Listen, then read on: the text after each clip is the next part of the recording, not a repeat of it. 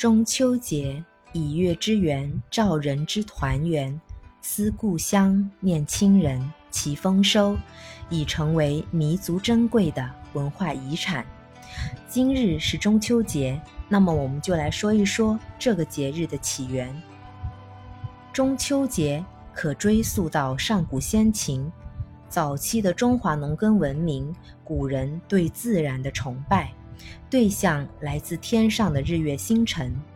上古中华大地的古人一直都有祭天地、祭日月的礼仪制度。《礼记》中记载：“天子春朝日，秋夕月。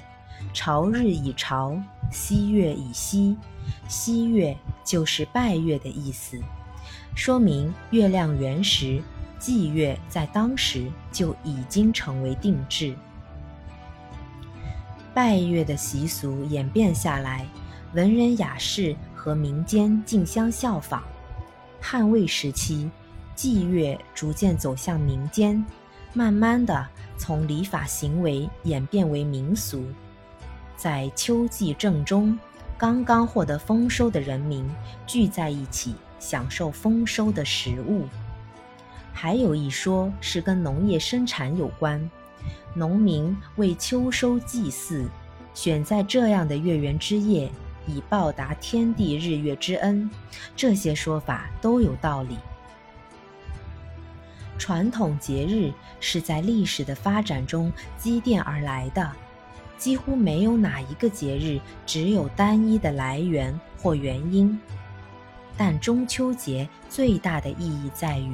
这一节日以月之圆照人之团圆，从而过节乃是家人团圆为最重要的内容。其象征附加意，如期盼丰收、幸福、思念故乡、思念亲人等等，都跟团圆有关。或者说，农业之丰收有粮食满仓为证，人之丰收应以亲人团圆为证。中秋节即天人相正，在中国文化史上，唐朝是个重要节点。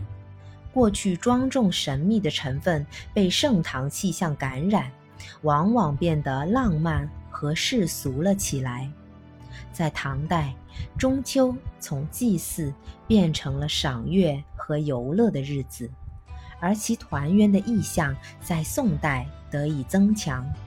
据载，由于李唐王朝视老子李耳为元祖，致使道教修仙长生的观念兴盛，月就是长生轮回的代表。同时，在安史之乱的动荡之后，国家急速凋敝，人们流离失所，期望着团圆。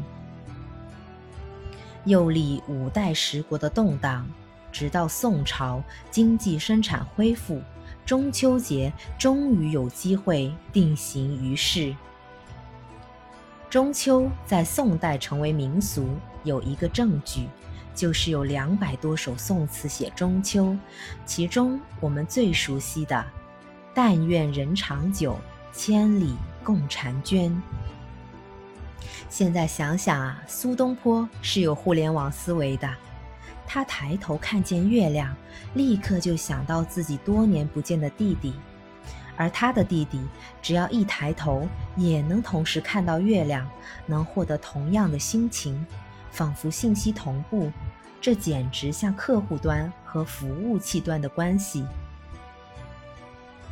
明清两朝的赏月活动盛行不衰，中秋节也随着汉文化的对外传播，渐渐成为了东亚地区一个普遍的节日。好啦，今天关于中秋节的起源就说到这里啦，我们下期见。